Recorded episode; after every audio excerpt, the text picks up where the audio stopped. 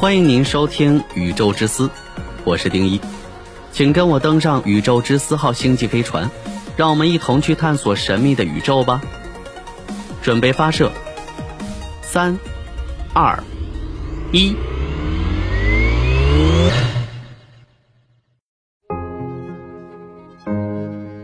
人类终将会移民火星，这种方法可以让冰冷的火星温暖起来。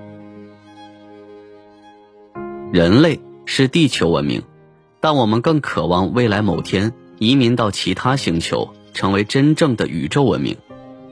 而如今，随着人类航天科技水平的不断提升，太空移民开始逐步走向现实。科幻小说和电影里的故事，很快的就会照进现实。很可能第一批太空移民已经出生了，理论上有可能是你。也有可能是我。宇宙中有无数个星球，那么人类太空移民的选择会是哪里呢？火星。火星会是最佳的选择。无论是科幻小说还是天文学家们的实际分析来看，火星都是最佳的选择。虽然火星的平均温度低至零下五十五摄氏度，非常寒冷，但相对于太阳系其他星球。火星已经很温暖了，尤其是在夏天的火星赤道，温度能达到二十摄氏度以上，会是未来人类移民火星的首选之地。火星上也有春夏秋冬，一天的时间与地球上的一天差不多。同时，科学家在火星极地的冰盖下面发现了大量液态水的存在，而水资源是人类生存的基本保障。但火星质量很小。以至于没有足够的引力吸引大气。火星几乎没有大气层，而且火星没有磁场保护，导致宇宙射线会随时光顾火星。说白了，火星上面的环境比地球上的撒哈拉沙漠环境还要恶劣，那里一片荒芜。即使在撒哈拉沙漠，我们也有最基本的空气可以呼吸，这意味着我们不会马上死掉。但一旦到了火星，我们必须携带一切必需品，空气、食物，必须准备安全住所，必须对抗强烈的宇宙射线，还有无处不在的沙尘袭击。想要在火星长期定居，让火星表面升温是必须要做的事情。该如何做呢？人类在升温方面很有经验，毕竟最近几十年人类活动。已经让地球不断升温，我们不断向地球大气排放温室气体，导致了地球的升温。在地球上，我们很讨厌二氧化碳这种温室气体，它导致了地球的温室效应。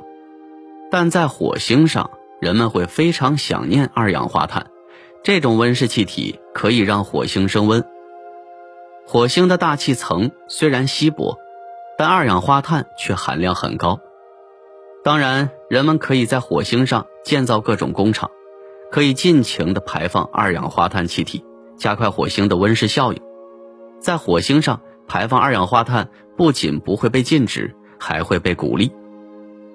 二氧化碳的作用不仅仅体现在温室气体方面，可以让人们提炼二氧化碳，制造出燃料作为使用动力。还有，火星土壤里有丰富的矿物质。对人类未来的定居火星生命帮助很大。温度上升之后，火星土壤里的冰冻水分子就会蒸发，形成水蒸气，就可能形成降雨。而水循环可以加快火星表面形成完整的生态系统。当然，还有一个重大问题是，火星上没有磁场保护。一开始，人们需要建造特殊的结构抵抗宇宙射线。或者直接在地表以下建造人类住所。不过，科学家们也考虑过朝火星拉格朗日点发射超大的磁铁，产生强大的磁场，保护火星生态环境。一切看起来只是美好的想象，似乎距离我们很遥远，但其实并不远。美国航天局早就计划着载人登陆火星计划。在二零三五年左右，会正式开启这项计划。我国对于火星的探索速度也在加速，有理由相信，你我肯定有机会亲眼见证人类登陆火星的那一刻。